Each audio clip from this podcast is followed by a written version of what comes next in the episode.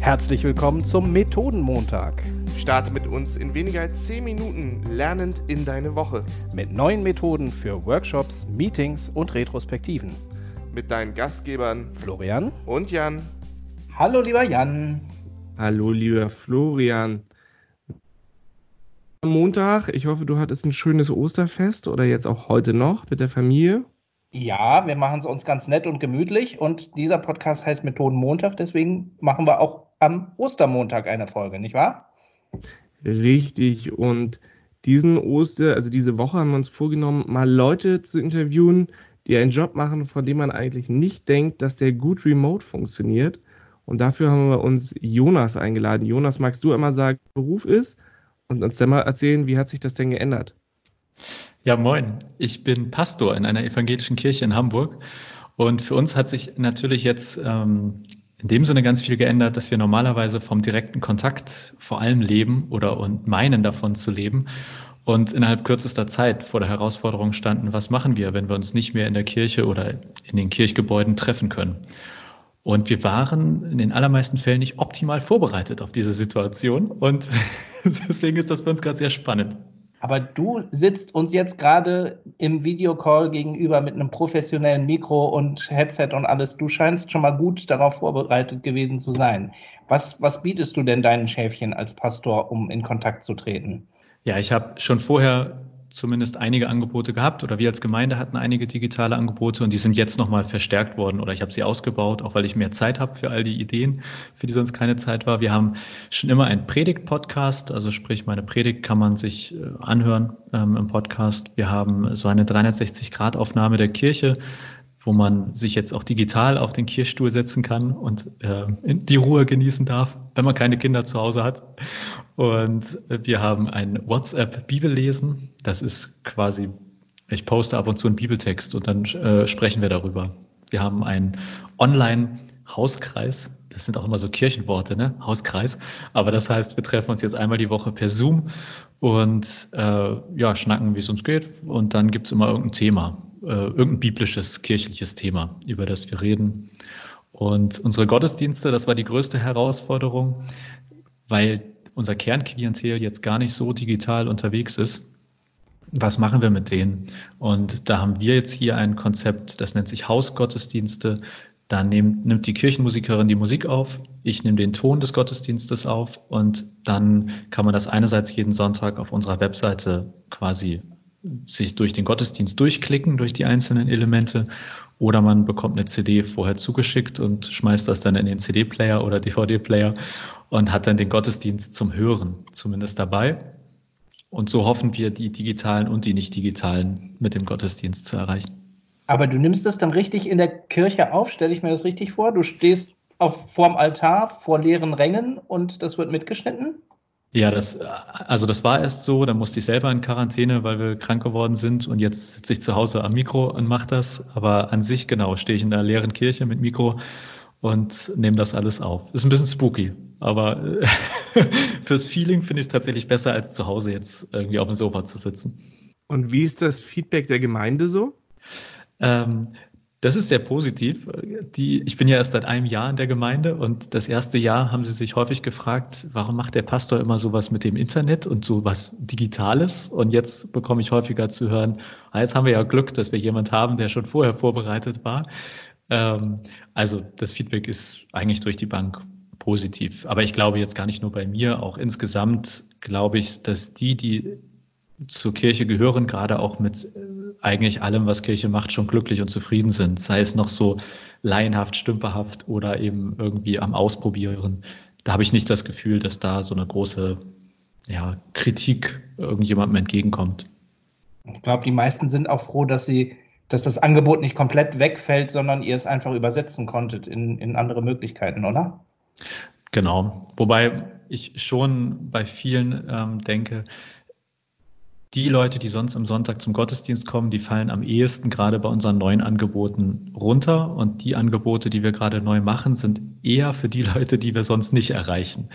Jetzt auch, ich habe jetzt so Predigt-Häppchen, habe ich das genannt, auf YouTube. Also Predigten irgendwie statt in 20 Minuten, drei bis fünf Minuten und ein bisschen aufgearbeitet. Das gucken natürlich nicht die Leute, die sonst klassischerweise hier in meinen Gottesdienst kommen. Das gucken jetzt, also das ist meine These, zu großen Teilen andere Leute, die vielleicht auch gar nicht zu meiner Gemeinde gehören, sondern einfach mal sich gedacht haben, wo gucke ich jetzt, wo finde ich jetzt irgendwas im Internet. Deswegen bin ich da, also einerseits ja, es ist, ich finde es gut, dass wir so viele digitale Angebote haben. Gleichzeitig leben wir in dieser Spanne, dass, also wen erreichen wir damit wirklich und was ist mit denen, die wir sonst erreichen? Was vermisst du denn beim normalen Kernjob? Was ich am meisten vermisse? Ähm, ich feiere schon sehr gerne Gottesdienst mit Menschen. Das ist, äh, ich finde das sozusagen, das ist für mich eine, ein schönes Erlebnis, wenn man da sitzt, wenn irgendwie viele Leute gemeinsam singen, wenn ich predige und Feedback bekomme. Also ich sehe ja, ob die Leute lächeln, ob sie den Kopf schütteln, ob sie andächtig nicken oder irgendwie so. Also dieses, dieses direkte Feedback, das ist das, was mir, glaube ich, am meisten fehlt. Ich kann ja trotzdem predigen und ich kann trotzdem viele Dinge tun, aber so vor leerem Raum ist das, äh, naja, dann kriege ich Likes und sehe, wie viele reingehört haben. Aber das ist nicht so schön, wie direkt in die Gesichter zu sehen. Was war denn für dich die größte Überraschung der letzten Wochen? Also was hat überraschenderweise funktioniert oder überraschenderweise nicht funktioniert? Was hat dich da so umgehauen? Bei meiner Arbeit, die ich, die ich mache? Mhm. Am überraschendsten oder am meisten überrascht bin ich tatsächlich von meinem Kirchengemeinderat. Das ist das Leitungsgremium einer Gemeinde. Und die sind wirklich ähm, zum Teil schon hochbetagt und waren vorher nicht unbedingt so wahnsinnig technikaffin. Aber in dieser Corona-Zeit haben die sich als sehr, ähm, also im Krisenmanagement sehr bewiesen und waren sofort dabei. Ich habe Microsoft Teams eingeführt. Ich mache mit denen per Teamviewer Schulungen und die da merke ich, die sind wirklich bereit gewesen, sich in sehr kurzer Zeit auf diese neue Situation einzustellen. Und das hätte ich ihnen ehrlich gesagt gar nicht zugetraut.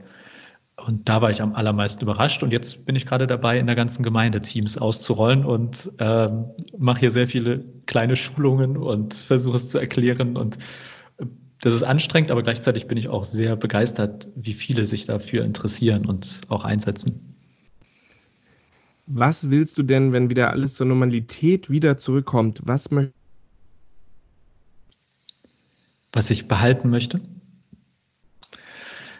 Ja, das ist äh, für mich als Gemeinde, für mich als Pastor, aber auch für uns als Kirche, glaube ich, die große Frage, was passiert, wenn wir wieder raus dürfen. Meine Sorge ist, dass wir hinterher weniger digital sind als vorher, weil wir also einerseits sagen, jetzt müssen wir alles nachholen, was wir verpasst haben. Also wenn ich auf meine Liste gucke, was ich alles so analoges verpasst habe, das wird sehr lange dauern, das nachzuholen.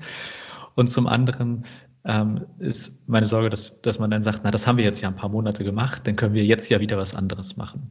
Mhm. Ich wäre schon sehr froh, wenn ich das, das Level oder das Niveau von vor Corona also wenn ich das weiterhalte, weil das für mich schon ein guter Schnitt war an digitalen und analogen Angeboten. Das heißt, mein Predigt-Podcast, ähm, diese Predigthäppchen, WhatsApp, Bibel lesen, das äh, sind, sind so die, die Kernsachen, die wir vorher hatten. Und alles andere ist dann eher Beiwerk gewesen. Das fand ich einen wahnsinnig inspirierenden Einblick. Ähm, Florian, was war denn deine größte Erkenntnis? Also ich bin komplett überrascht und, und, und weggeflasht, dass das überhaupt funktioniert. Ich glaube, lieber Jonas, deine Gemeinde hat auch unglaublich Glück, dass sie einen so jungen, digital affinen und engagierten Pastor hat. Ähm, muss ich sagen, Schwein gehabt, die Gemeinde. Ich finde es total toll, dass ein Bereich, der wirklich eigentlich von absoluter Nähe und Mitmenschlichkeit und allem lebt, beweist, dass man das auch zu einem gewissen Grad ins Digitale übertragen kann äh, hast du mich echt mit sehr beeindruckt. Jan, deine größte Erkenntnis unseres Gesprächs? Dass sich Jonas gleich mal meine Handynummer schickt, damit ich in die WhatsApp-Gruppe komme. Sehr schön. Total Und neugierig. Ich wollte Jonas noch die Möglichkeit geben, wie heißt denn dein Predigt-Podcast, falls unsere Hörerinnen und Hörer mal reinhören möchten? Ähm, der hat einen ganz kreativen Namen. Man sucht einfach Predigten Jonas Göbel. Also mein Name und Predigten. Wunderbar. Vielleicht gibt es ja ein paar neue Hörer von uns.